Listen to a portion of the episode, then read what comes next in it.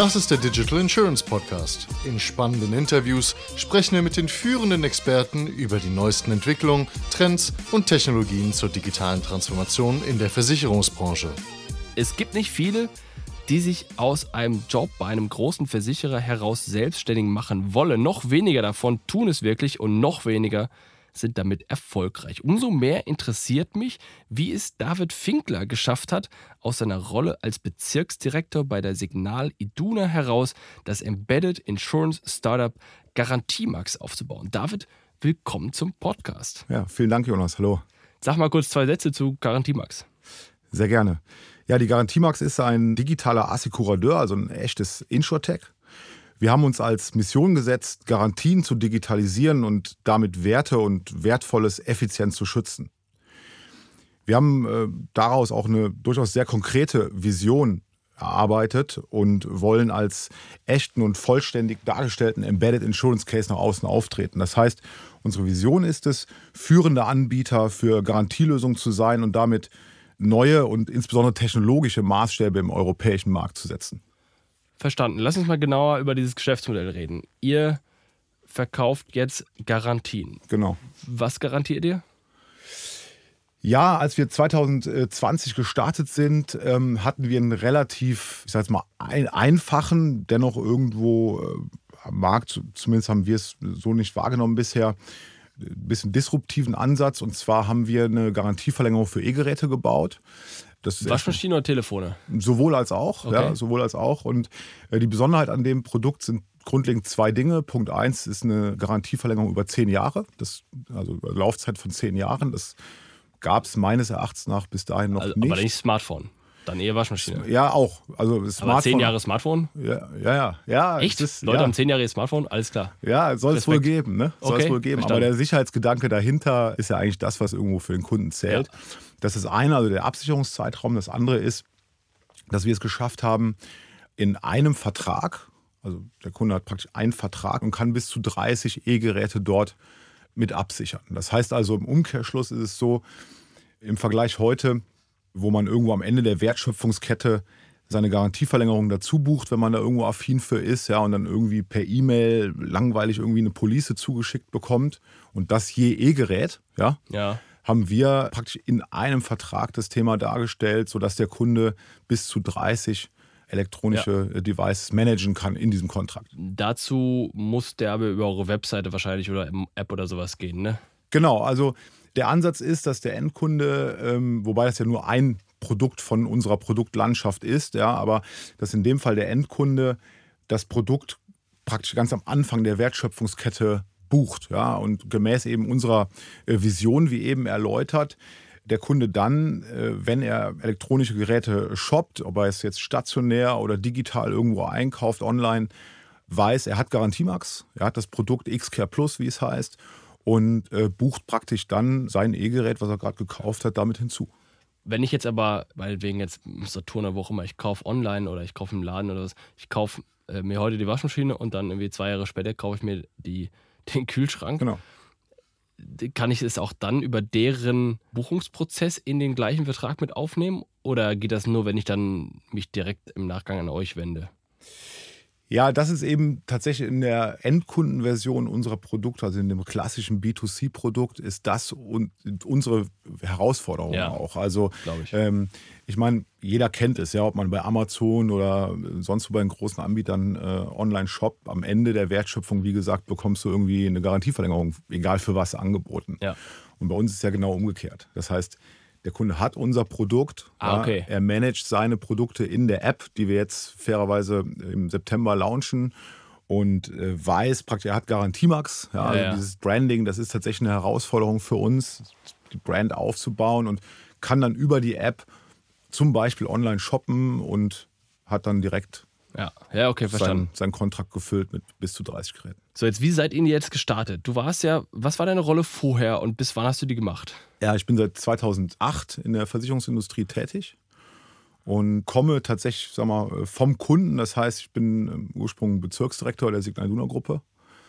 Hatte irgendwann das große Glück, so will ich mal sagen, ja, mich auch mit der Produktentwicklung von Absicherungslösungen äh, stark beschäftigen zu können und zu dürfen Und mich hat immer schon A interessiert, ja, dieses ganze Thema der versicherungsmathematischen Kalkulation einerseits, auf der anderen Seite habe ich mir immer die Frage gestellt, warum Embedded Insurance Cases nicht wirklich da sind. Also warum funktioniert das nicht so richtig? Warum findet es nicht richtig statt? Also jeder kennt ja irgendwo Annex-Produkte, ja, also irgendwie eine Reisekrankenversicherung bei Kreditkarten oder irgendwelche Gruppenversicherungslösungen hinlänglich bekannt.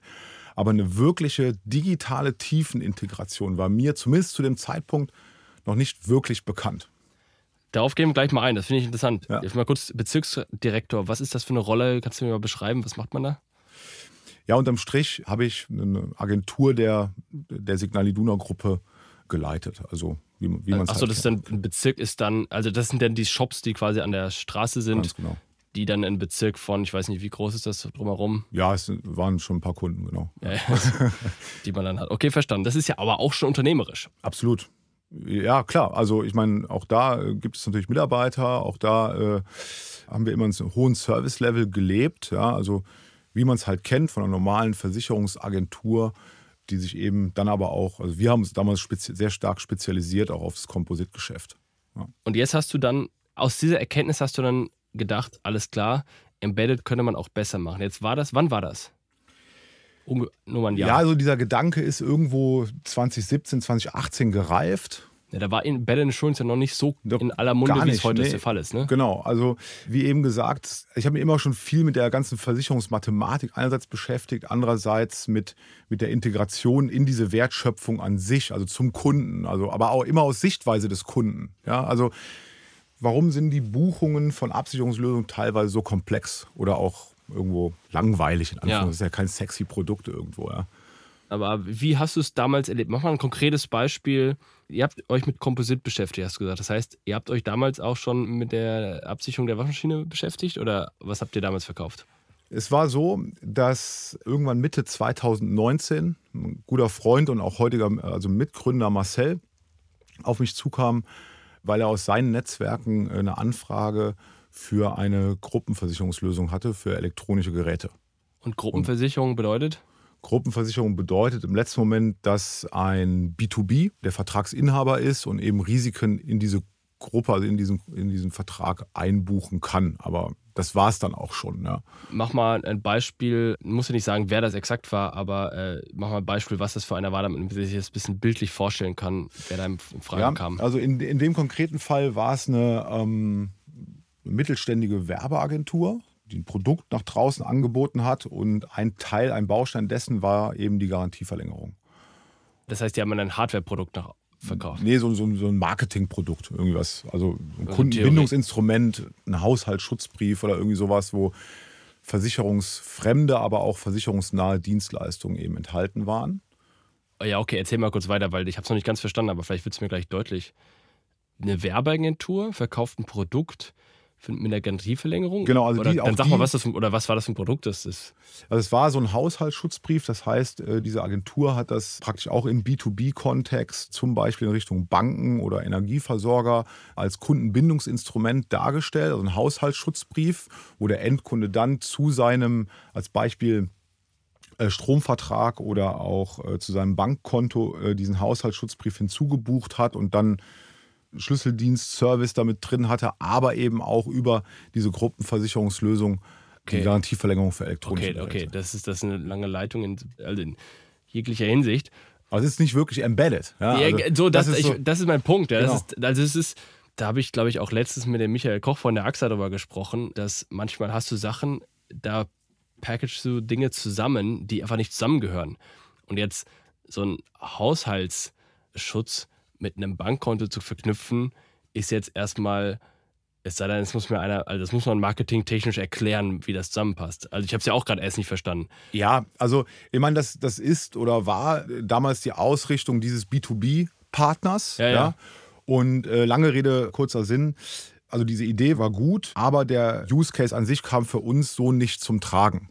So und weil ja, weil gab damals verschiedene Gründe. Im letzten Moment hat dieser B2B-Partner sich nicht dafür entschieden. Ja, okay, so. Und das hat Marcel und mich irgendwie ein bisschen aufgeregt. Marcel ist sein Kollege. Und mein Mitgründer, ganz genau. Mitgründer. genau. Ja, ja.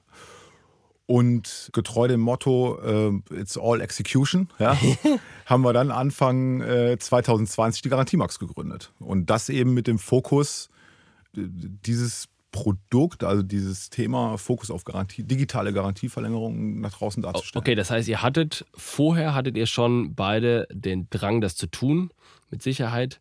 Unternehmerisch wart ihr auch schon, mindestens aufgrund der Agentur, die du vorher schon hattest.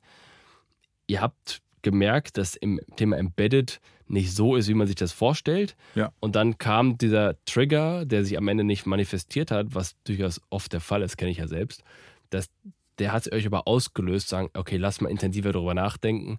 Und dann dachtet ihr wahrscheinlich, ey, okay, der will jetzt nicht, aber das hat jetzt nichts damit genau. zu tun, dass der Bedarf nicht da ist, weil er wollte ja vorher. Ne? Ja, also Marcel, äh, wie gesagt, erwachsen äh, aus seiner Historie mit großen Vertriebsstrukturen, war so immer sehr, sehr nah am Endkunden. Ja. ja.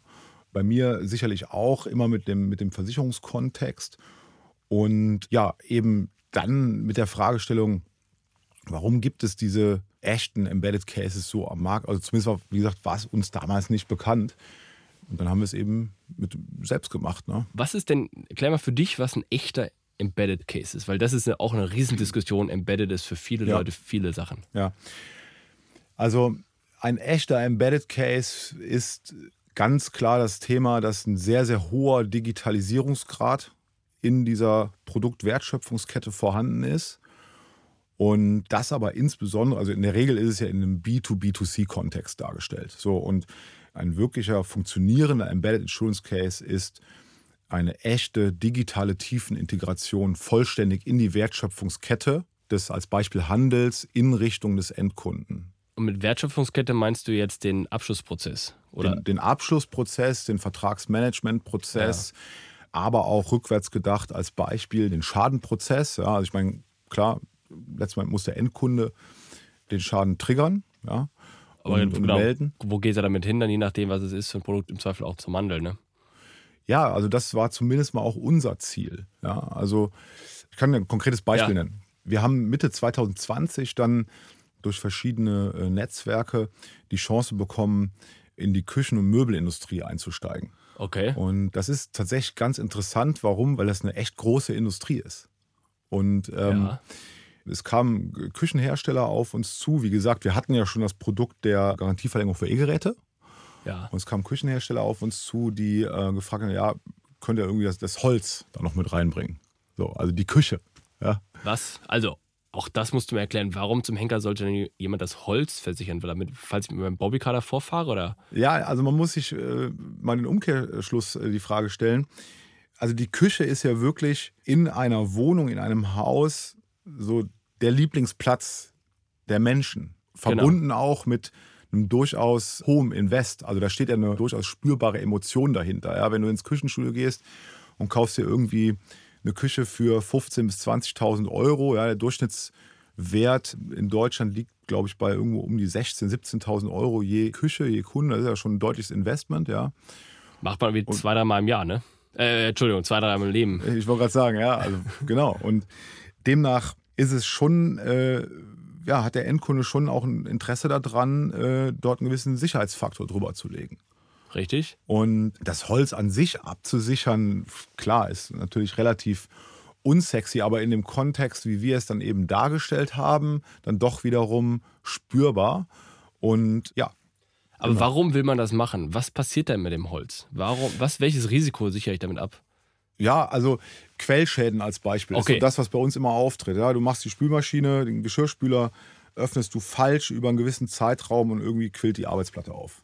So, ah, okay. Als Beispiel. Das, ja, ja, gut, das kann ich mir sofort vorstellen. Kapiert. Oder ähm, irgendwie passiert es, dass dann ja doch mal irgendwo im Jahr fünf oder sechs irgendwie der Kaffeevollautomat einen Schaden erleidet, weil irgendwas kaputt gegangen ist. Oder, ja, ja, oder hinten ja. die Fuge ist nicht mehr dicht und dann läuft mir das Wasser anyway. nach rein. Ja, genau. Oder, äh, ja, okay, verstanden, verstanden. Das ist eure zweite Produktkategorie, habe ich rausgehört, aber das ist, inwiefern ist das jetzt embedded? Das heißt, erklär mir mal diesen, diesen Abschlussprozess. Da geht jemand ins Küchenstudio rein und sagt, ich hätte gerne hier eine Küche. Dann ruft derjenige, der Vertreter des Studios auf, 15.000 Euro oder so. Und dann sagt er, alles klar, mache ich. Und wo, an welcher Stelle kommt ihr jetzt ins Spiel? Ja, also das Produkt oder das Wirtschaftsgut Küche ist tatsächlich sehr komplex. Das ja. habe ich so vorher auch nicht äh, gedacht, aber es ist schon, schon eine spannende Industrie.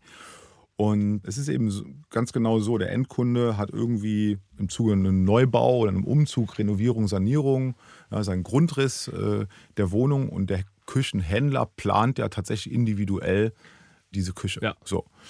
Und das findet eben mit äh, A, sehr besonderen ähm, in dieser Industrie angesiedelten Planungssoftwaren statt. Ja. ja? Und äh, das wiederum, wenn man das nochmal tiefer legt, gibt es dort genormte, weltweit genormte Datenströme. Das heißt also über diese Planungssoftwaren respektive Warenwirtschaftsprogramme findet einerseits der, der Sale am Point of Sale statt in Richtung des Endkunden, aber auch die Bestellung in Richtung der Industrie, also sprich den ja. Herstellern. Okay. Küchen, E-Gerätehersteller, Zubehör. Da seid ihr integriert. Genau. Und jetzt gab es ja zwei Lösungen. Einerseits ähm, füllt der Händler irgendein Formular aus und bucht dann für den Endkunden die Garantie dazu. Ist ja langweilig. Ja, das war, genau, es war relativ langweilig. Und wir haben es wirklich geschafft, als Artikel, als Produkt und somit praktisch auf der, auf der Herstellerseite in diesen Datenströmen stattzufinden. Und ähm, das wiederum hat als Ergebnis, dass der Händler mit, mit einem Klick unser Produkt hinzubucht. Ja? Ähnlich wie er auch ein E-Gerät hinzubucht und äh, damit das Thema für den Händler erledigt ist, einerseits. Andererseits der Endkunde dann ab diesem Zeitpunkt in der Wertschöpfung stattfindet, ja, diesen Vertrag managen kann, also den, die Garantielösung managen kann. Und ja, und das war's. Also keep it simple nach außen, innen liegend natürlich dann durchaus sehr komplex. Wie aufwendig war das, da reinzukommen? Und seid ihr die Einzigen, die da drin sind oder machen das auch andere? Ja, also äh, aufwendig. Äh, also nicht technisch, sondern organisatorisch wahrscheinlich aufwendig. Ne? Beides. Okay. Also auf einer Skala von 1 bis 10 eine klare 12. Ja, ja, sei auch mal. Ja, ja. Und IT-seitig natürlich auch, also klar. Und ja, es war schon ein spannender Weg. Also ich meine, wie gesagt, wir sind Mitte 2020 in die Industrie eingestiegen. Jetzt haben wir Mitte 23 ja. und es gibt immer noch Dinge, die wir neu entdecken und verbessern. Aber seid ihr die Einzigen da jetzt drin oder sind, machen das auch andere? Ich glaube ja. Also, ja, okay. Ja, nicht, glaub, nicht mehr lange, ne? Jetzt, ist, ja, also, das wissen es alle, aber ist egal. Ja, es ist schon besonders. Also man muss schon, äh, das hat auch viel mit äh, strategisch-politischer Aufstellung zu tun. Ja. Ihr brauchtet da den Partner wahrscheinlich, um da reinzukommen, oder? Weil da, das war ja, was war das nochmal für ein Partner, der mit dem, war das ein Küchenstudio oder was? Nee, das. Also die Anfrage kam damals von Küchenherstellern. Küchenhersteller, genau. okay. Ja. Das ist der, der quasi am Ende die, auf, die Bestellungen aus diesen Systemen rausbekommt von den, von den Küchenstudios. Ne? Genau, also es ist ja so, auch da ist es in der äh, Möbel- und Küchenindustrie, in der Regel ist es so, dass, dass man immer einen zweistufigen Vertrieb hat. Das ja. heißt, der Endkunde geht klassisch zum Händler, nicht zum Hersteller. Auch da gibt es mittlerweile andere Bewegungen, aber dem Grunde nach ist der, der Küchenhandel ja sehr dezentral aufgestellt. Ne? in jeder Stadt so gibt Bezirksdirektion. Ne? Ja, genau. Also in jeder Stadt gibt es kleinere Küchenhändler oder kleinere bis größere. Ja, ja. Und man geht dann eben ins Küchenstudio und kauft sich seine neue Küche. Ne? Was waren deiner Meinung nach, vielleicht mal zurückzukommen, auf wie man den, den Weg schafft von Bezirksdirektion oder äh, Agentur ins Startup? Was waren für euch die entscheidenden Trigger oder Milestones oder ohne die es wahrscheinlich nicht gemacht hättet oder geschafft hättet? So die, was, wenn sie, was kommt dir in den Kopf, die Top 3?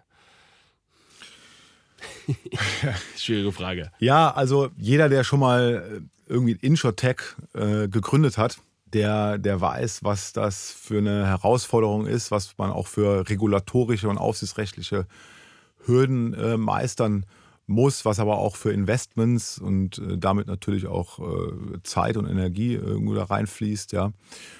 Und äh, dieses Ausgliederungsverfahren an sich, das war schon, schon verrückt. Also Ausgliederungsverfahren? Also, genau. Was ist also, das? Naja, es ist ja so, dass ähm, als, als Assekurateur, als, als Insur, also wir sind ja kein eigenständiges VAG. Richtig. Ja, und demnach braucht man einerseits natürlich seine Risikoträger, also ja. seine, seine, die das versicherungstechnische Risiko im letzten Moment abdecken. Aber von Beginn an muss man eben dann auch diese Ausgliederung aufsichtsrechtlich, regulatorisch so durchlaufen, dass man eben nach draußen die, ja, diese Versicherungsprodukte eben auch anbieten darf. Ja. So, und das, das war schon eine spannende Reise, muss ich sagen. Ja. Okay. Ja. Parallel dazu haben wir, sind wir ja schon in den Markt gegangen. Ja, also es waren ja so, so, so zwei Topics, die teilweise jedenfalls parallel liefen und demnach natürlich Seid ihr da reingestolpert oder wie inwiefern war das geplant? Ähm, da kam irgendwie der Kollege, der, Marcel heißt er, ne? Marcel, auf, dich, auf dich zu und sagt, ey, mal, ich habe hier jemanden, der, äh, der hat Interesse. Und da hast du gesagt, alles klar, ich mache hier meine Agentur, mache ich zu und morgen bin ich bei dir? Wahrscheinlich nicht. Ja, es war so ein fließender Prozess. Ja. Ne? Und äh, eben, weil wir von Beginn an, ja, also, wir waren von Beginn an äh, gar nicht mit diesem riesen Gedanken unterwegs. Natürlich hatten wir diese Vision, ja, auch groß gedacht, breit gefächert und als wir dann Mitte 2020 in die Küchenmöbelindustrie einsteigen konnten, wurde uns auf einmal klar, was für ein wirkliches Potenzial in Embedded Insurance liegt. Und äh, Stand heute sind wir wirklich stolz drauf, dass wir es geschafft haben, an potenziell über 7000 Point of Sales in, diesem, in dieser Küchenindustrie in Europa stattzufinden. Wirklich digital tiefen integriert zu sein, eben wie eben erläutert, ja. Und äh, das wiederum hat uns dazu befähigt, unseren Tech-Stack so aufzubauen, dass wir, ja, dass wir wirklich neue Maßstäbe damit insofern ja. setzen können. Also wir haben es geschafft, oder ich will es mal bildlich ausdrücken, mein lieber Kollege Tim hat es letztens super. Äh, was, ma was macht Tim bei euch? Tim ist unser COO. Okay. Ja, also genau. Und, Grüße an der Stelle. Ja, ja, die gehen raus.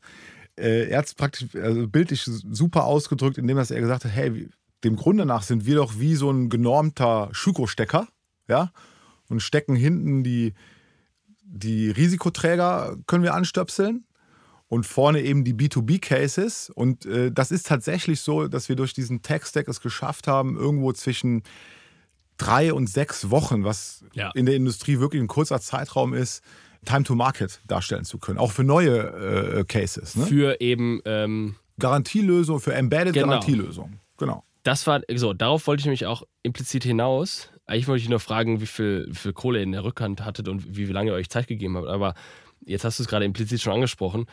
Embedded Insurance Success Factors. Das heißt, eigentlich ist dann das, was du gerade beschrieben hast, dieser Schuko-Stecker, der ihr seid für, oder der Adapter für, ich würde es eher Adapter nennen, weil ihr, ja. das, das, ist ja nicht derselbe Stecker auf beiden Seiten. Das eher, der Adapter zu sein für die Industrie Richtung Versicherungsprodukte, das ist dann euer, äh, ist das der Erfolgsfaktor für, für Insurance, Embedded Insurance? Ja, durchaus. Also ich glaube schon, dass die in der Außendarstellung jedenfalls, also sprich in Richtung der B2Bs oder in Richtung dann auch dem, dem möglichen Garantieprodukt, ja, wobei es ja letztlich nur ein Backup ist. Also es, wenn Industrien auf uns zukommen, ja, wir haben jetzt zum Beispiel aktuell ein Thema in aller Munde, das Thema Photovoltaik, ja, ja, ja. energetische Sanierungskonzepte von Objekten. Auch da äh, kann man das Thema ja gleich denken. So, das heißt also, wenn man diesen, ja, nenn es Adapter nimmt, ja, äh, schauen wir uns eben die, die Wertschöpfung äh, der jeweiligen B2Bs an und äh, können dann eben durch unseren Tech-Stack und durch diese Aufstellung von uns uns ja komplett dort tiefen integrieren. So. Okay, was du, was du, du implizit damit sagst, nämlich diese Adapterlösung, heißt ja eigentlich nur, dass ihr die Integrationskosten für eure zukünftigen Partner stark reduziert, was es für die günstig macht, günstiger macht, mit euch zusammenzuarbeiten. Ja, und schneller, vor allen Dingen im Time to Market. Ne? So, das ist richtig. Das ist aber auch eine Sache, das gilt ja eigentlich immer. Das gilt ja auch für einen Maklerversicherer. Ein Maklerversicherer, der sich selbst günstig an einen Standardpool anschließen kann, der ist auch besser unterwegs und kriegt auch schneller neue Maklervertriebe als jemand, der sich da auf die Hinterfüße stellt und was Kompliziertes macht. Ja, das ist richtig, wobei, ähm, wenn man das. Äh, ist so technisch anders halt, ne? Ist ja, halt genau, also, aber wenn man jetzt diese, ähm, also wenn man auch hier nochmal zurückkommt, wenn man es, äh, diesen Embedded Insurance-Gedanken wirklich einmal ja. tief legt, ja. dann kann der ja nur funktionieren, wenn der jeweilige B2B, der dieses Wirtschaftsgut, welches auch immer das ist, ja, das kann ja auch eine das kann ein Kfz sein, das kann, das kann Fertighaus sein, das kann, ja. äh, man kann dieses Thema ja weit und breit fächern. Wenn er sich, also wenn der B2B sich auf sein Core-Business weiterhin fokussieren ja. kann und neben den Ramp-up-Kosten, aber auch den administrativen Weg zur Buchung dieser Mehrwertlösung, also dieser Garantieverlängerung für den Endkunden, aber, aber auch eben im, im Schadensfall, da nicht ja. weiter irgendwie sein Core-Business mit crasht, ja. Admin-Kosten erhöht oder Mitarbeiterkapazitäten auf. All das darf nicht der Fall sein und das ist, glaube ich, ein Punkt, was auch echte Embedded-Lösungen auszeichnet. Genau, das, ist, das muss man, glaube ich, differenzieren zu dem äh, Maklerbeispiel, was ich gerade gebracht habe, ist, das, was ja viele Maklerversicherer haben, die haben ja eine Integration in Partner rein, aber das sind sehr homogene Partner. Das sind Partner, die Versicherungsprodukte verstehen, die Prozesse und Strukturen dafür haben, die zu verkaufen und auch zu servicen etc. Und die wissen, wie man mit einem Versicherungs- oder Produktgeber umgehen muss. Und das, was ihr ja macht, und korrigiere mich, wenn es anders ist, und ich glaube, da seid ihr besonders gut drin, das ist euer Vorteil, nämlich, und das wollen viele andere Versicherer auch, ist, mit Partnern zusammenzuarbeiten, die nicht in ihrer Kernfunktion Makler oder Vermittler sind und eben nicht unbedingt diese Fähigkeit haben, diese Sachen zu verkaufen, sondern sich eigentlich auf ihr Kerngeschäft konzentrieren wollen und ihr eigentlich die seid, die das Know-how so mitbringen, dass die davon profitieren. Richtig? Genau. Also im Idealfall natürlich auch aus Kunden, aber eben auch aus unserer Sicht so standardisiert wie möglich, aber dann dennoch mal so individuell dargestellt, wie, wie es eben sein Richtig. kann. Ja, so, und da, also das ist auch als wir haben uns wirklich in der Geschäftsleitung die Zeit genommen, diese strategische Ausrichtung von uns äh, zu erarbeiten und sind ganz klar zu dem Ergebnis gekommen, dass wir eben äh, dominierend in diesem in dem Zugang, ja. ja also in der IT-technischen Aufstellung sein wollen, differenzierend im Produkt, also auch hier zehn Jahreszeitraum ist dann durchaus schon am Markt äh, selten gesehen. Hm. Ja, ich kenne kaum, kaum jemanden, auch nicht mit dem Leistungsgefüge. Das ist ja auch nochmal ein Thema, ja, dass man nach draußen für den Endkunden im letzten Moment natürlich ein umfassendes, passendes Produkt darstellt, was auch wertvoll ist und ja. was einfach eine gute Ausprägung hat. Dort sind wir sehr differenzierend unterwegs, aber eben wirklich dominant in, der, in dem Text, in der Aufstellung. Da weißt du, was, was ich jetzt gerade realisiert habe und, und ähm, das finde ich extrem mächtig. Was ich ja von vielen Versicherern auch höre, ist, die sagen, wir müssen, um weiter wachsen zu können, um auch diversifiziert wachsen zu können, müssen wir auf andere Vertriebskanäle gehen. Ja. Wir wollen weg von rein äh, Makler-Vermittler-Geschäft. Online haben wir jetzt irgendwie so ein bisschen ausprobiert, okay. Check24 ist für uns auch noch nichts anderes als ein Vermittler. Jetzt gibt es noch die ganzen Läden, jetzt gibt es Fahrradläden und alles, was nicht versicherungsspezifisch Vertrieb macht, also andere Produkte, eben Fahrradladen etc., aber Produkte verkauft, in die man eine Versicherungspolice einbauen könnte. Also das so und diese Partner wollen viele haben, aber ihnen fehlt die Kompetenz, die technisch anzubinden, aber auch operativ und vom Know-how und Kalkulation und so weiter fort zu betreuen. Warum? Nur weil sie selbst von mir ist ein Maklerversicherer sind, glauben sie, sie könnten das mit Partnern zusammenzuarbeiten, aber sie haben noch gar nicht realisiert oder realisieren jetzt erst, dass diese fachfremden Partner nun mal fachfremd sind. Und genau. das ist eure Spezialität. Das ist unglaublich wertvoll. Ja, also genau, also Marcel und ich, ähm, und das ist, glaube ich, schon ein Thema, was, was wichtig ist. Wir, wir kommen ja wirklich vom Endkunden. Ja, ja, und das, was wir in den letzten Jahren beobachtet haben oder immer wieder beobachten, ist, dass natürlich gibt es äh, Wettbewerber, Anbieter im Markt, die, so genauso wie du es sagst, ja, die eben diesen B2B2C-Vertrieb aufbauen wollen. Klar, es ist scalable, ja, logisch.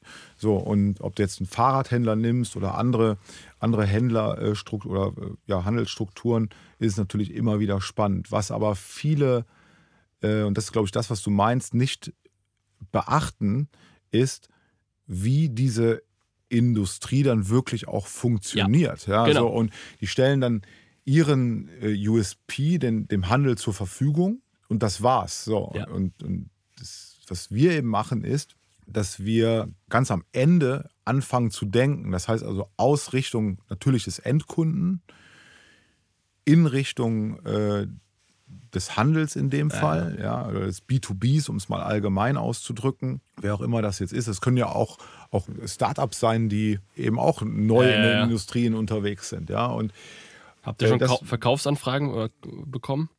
Ja, es gibt tatsächlich, äh, kann jetzt noch nicht so die Namen nennen, ja. aber es gibt schon ganz interessante. Gab Interesse, äh, dachte Cases. ich mir. Ja, ja, Weil das ist genau der Punkt. Viele Versicherer haben eben diese Kompetenz nicht und müssen die ruckzuck integrieren.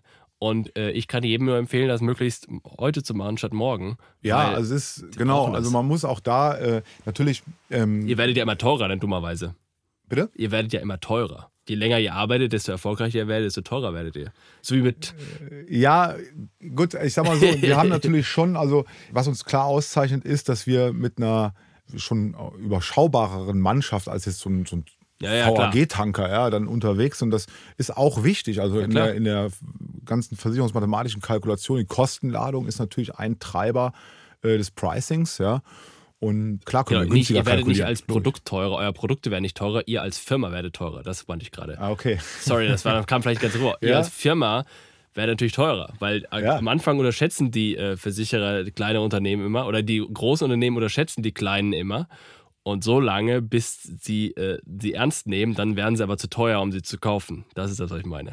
Deswegen muss man lieber früher zuschlagen als zu spät. Ja, ich verkaufe gerade äh, eure Bude hier. Ja, le genau, legitimes äh, Argument ist natürlich schon auch irgendwo, auch das wiederum eine sehr spannende äh, Situation zu sehen, wie diese Company einfach ja, ja. wächst. Ne? Ist geil. Also, und äh, ja, also auch da mit diesem Tech-Stack, den wir eben äh, darstellen und sehr technologisch ja. eben unterwegs sind, ähm, und aber auch immer wieder diese Vision, auch in unseren strategischen Meetings, äh, immer wieder hervorrufen, eben nicht nur eine, eine Versicherung zu bauen, ja. sondern ein digitales Ökosystem, ja, also unterschiedlichste Anwendungen miteinander so zu verknüpfen und erlebbar zu machen, dass der Endkunde, dass der, der, der B2B dort äh, ein echt smartes, gutes Erlebnis und eine tolle User Experience hat. Das ist einfach so das, was dieses Unternehmen so florieren lässt irgendwo. Ja? Und was alle Mitarbeiter mittragen und da einfach. Was Spaß genau, macht. Was, ja, es macht super. Also man, alleine auch das Thema, wir schwenken jetzt ein bisschen, aber wenn man sieht, dass, dass wir auch unsere Mitarbeiter, klar, in einem Startup ist es so, dass natürlich nicht diese ganzen Hierarchien irgendwo gelten und manches auch noch unrund läuft, ist auch klar. Aber wenn man sieht, dass die Mitarbeiter selbst auch diese Vision eben mit nach außen tragen und dafür brennen, so, das, das erfüllt einen schon mit, mit Stolz, das muss ich schon sagen. Ja. Geil, danke David fürs Gespräch. Sehr, sehr gerne, vielen Dank. Das war eine weitere Ausgabe des Digital Insurance Podcast. Folge uns bei LinkedIn und lass eine Bewertung bei Apple, Spotify und Koda.